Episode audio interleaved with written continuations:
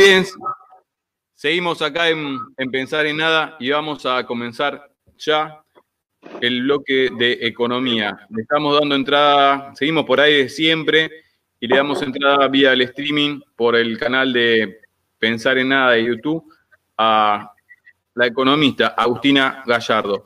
Muy buenos días, Agustina, ¿cómo estás? Te saludamos, Elena y Diego. ¿Qué tal? ¿Cómo andan? Muy bien, muy bien. Bien, todo bien, todo bien. Eh, eh, contentos de tenerte una vez más para, tratar de, reflexionar, analizar algunos temas. Eh, lo último que en, economía, bueno, se vinieron dando algunos, algunos temas.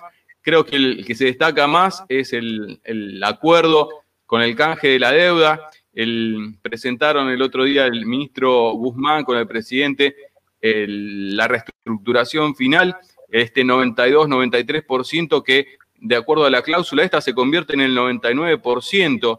Eh, pero eh, te, dejo que nos cuentes vos un poquito de qué se trató todo esto.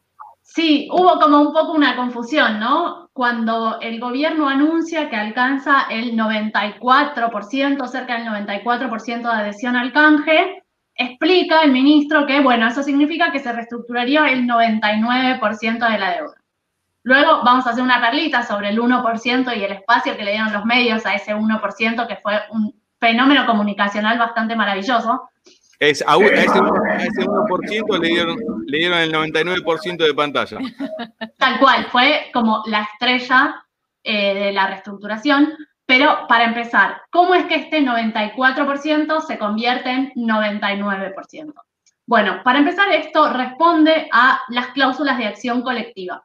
¿Eso qué quiere decir? Que al interior del bono, el gobierno argentino tenía que lograr cierto porcentaje de adhesión, que no era el mismo para todos los bonos, algunos tenían uno más cercano al 60 y pico por ciento y otros más cercano al 85 por ciento, pero si vos lograbas que el porcentaje que estipulara la cláusula, lograbas que ese porcentaje de acreedores aceptaran tu canje, eso obligaba a todos los demás a entrar. O sea, es una política, en realidad es como una legislación que lo que evita es que vos tengas un 1 o 2% chiquito de especuladores que se queden afuera para ir al litigio. O sea, se supone que si cierto porcentaje está de acuerdo con lo que vos le estás ofreciendo, eh, el acuerdo ese es lo suficientemente bueno como para que compulsivamente tengan que entrar los demás. Eso nos llevó de todos los bonos que Argentina reestructuró, porque pensemos que nosotros lo vemos como una bolsa la deuda. Pero en realidad dentro de esa bolsa hay distintos activos que Argentina emitió en distintos momentos, con lo cual, bueno, con este acuerdo, con cada uno de esos grupos de acreedores, pasamos al 99% porque se disparan estas cláusulas de acción colectiva, que es, como decía, que entren compulsivamente los que hayan quedado afuera.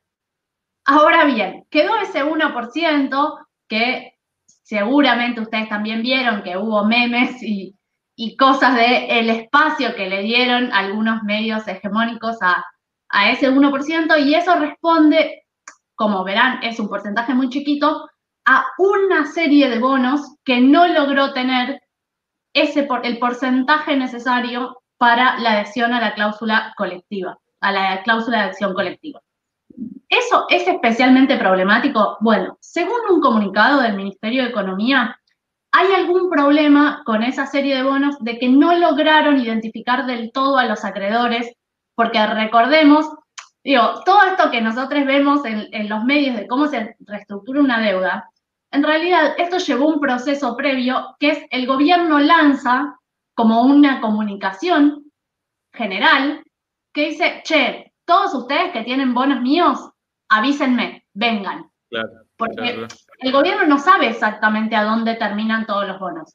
Si bien vos podés saber que BlackRock, ponele, tenía un montón, hay algunos que, qué sé yo, capaz lo había comprado yo, después lo vendí y te lo vendí a vos. Y después vos se lo vendiste a Elena. Bueno, qué sé yo.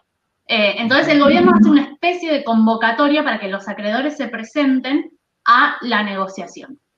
Bueno, ese 1% es una serie de bonos que no se logró identificar con claridad, algunos no se presentaron, no se lograron rastrear y con otros no se alcanzó un acuerdo, pero el gobierno indica que posiblemente esos bonos inicie otra reestructuración por separado, pero bueno, insistimos que es el 1% eh, que no implica demasiados riesgos para la sostenibilidad de todo el resto del acuerdo.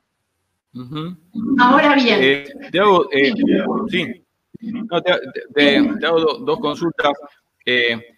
yo tenía entendido, por algo que leí por ahí también, que esto tenía que ver con las gestiones que se hizo por allá en la gestión de, Cristina Kirchner en, en 2015, si no mal recuerdo, en la Asamblea General de las Naciones Unidas, donde también hubo un apoyo de, la Asamblea de la ONU, eh, de todos los países, a esto de, tratar de reestructurar deuda soberana, sobre todo poner una traba a todo lo que tiene que ver con, los fondos buitres, que son justamente estos que están detrás de quedarse siempre con algún puchito eh, de deuda de todos los países para después iniciar causas judiciales y, quedarse con, lo que son los intereses, que es la mayor parte de, de ganancia que obtienen estos, estos fondos, ¿no? Eso por un lado, y por otro, eh, traducir en, castellano, que es lo que tratamos acá en pensar, de cómo beneficia a la economía de nuestro país este, este acuerdo.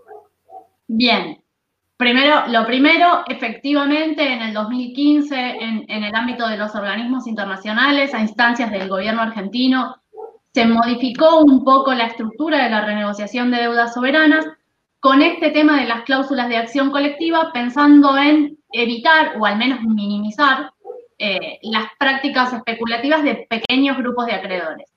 Con esta idea que yo les decía antes de, bueno, si un porcentaje relativamente significativo de los tenedores de un bono admiten ese canje, o sea, están de acuerdo con ese canje, eso se considera suficiente y se dispara la cláusula de acción colectiva para que nadie quede afuera eh, especulando con ir a la justicia, que dicho sea de paso, siempre sabemos que eh, los litigios de los bonos con legislación extranjera se litigan por fuera de la Argentina, o sea, en tribunales internacionales, y sabemos que los tribunales internacionales, en particular la experiencia que tuvo Argentina con los fondos buitre en 2014, por ahí.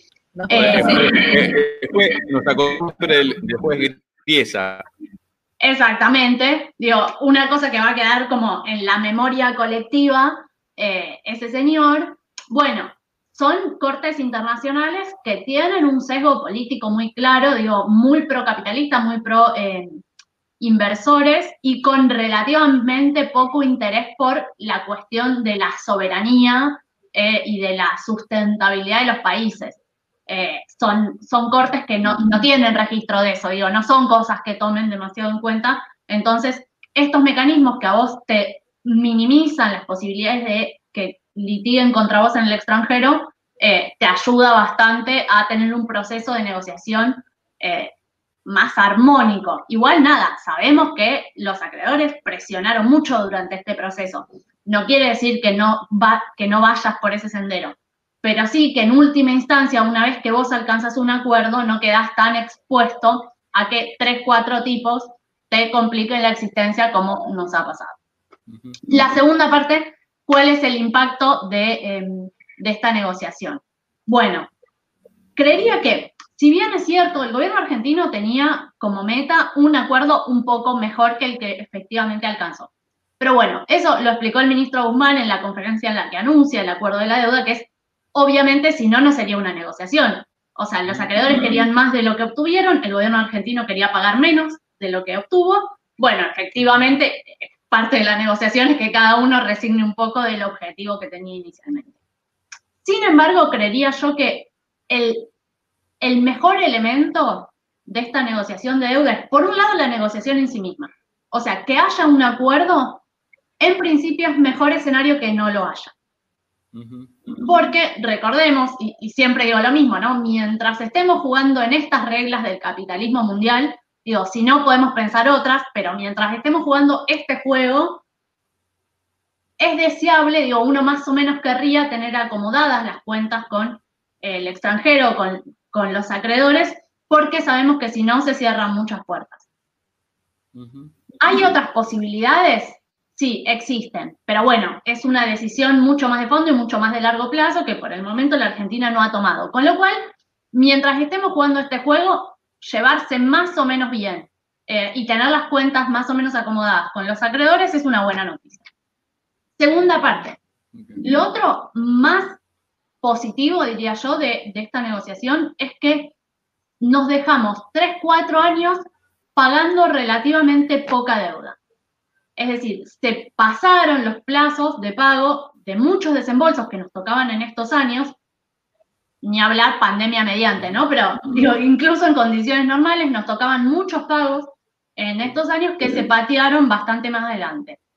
¿Eso qué nos da la posibilidad? De intentar recomponer un poco la economía y sobre todo un tema con el que yo insisto mucho, ya deben estar medio aburridos de escucharme al respecto, que es el tema de conseguir los dólares. Argentina tiene un problema sistemático para conseguir dólares. Recordemos que los dólares no solamente sirven para que eh, la clase media compre sus 200 dólares mensuales o para que se vaya al exterior. En Argentina los dólares cumplen una función estratégica. ¿Por qué? Con los dólares compramos los insumos para todo nuestro entramado productivo. Compramos alimentos, algunos alimentos que Argentina no se producen. Algunos productos industriales que no producimos, algunos medicamentos e insumos médicos que no producimos. Todo eso hace que la Argentina pueda desarrollar su actividad económica.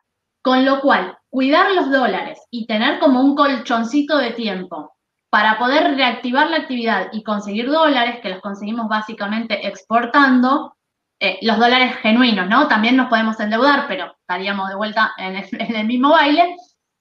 Ese periodo de tiempo nos da un colchoncito para poder empezar a promover más la exportación, conseguir dólares y así mm, poder encarar eh, un poco más fácilmente, yo creo que fácil no va a ser, pero un poco más fácilmente todas las obligaciones que se te vienen por delante a partir de 2023-2024.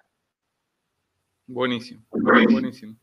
Bueno, quizá, para, otra columna tendríamos que dejar este, eh, para poder pensar si existe la posibilidad, porque la verdad habría que ponerse a pensar cómo, qué herramienta hay para utilizar en el comercio exterior y que no sea una única moneda, ¿no? Porque debe haber experiencias en la historia y en otras latitudes donde se puede hacer, eh, tener una economía más soberana sin tener que depender tanto de otra moneda, ¿no?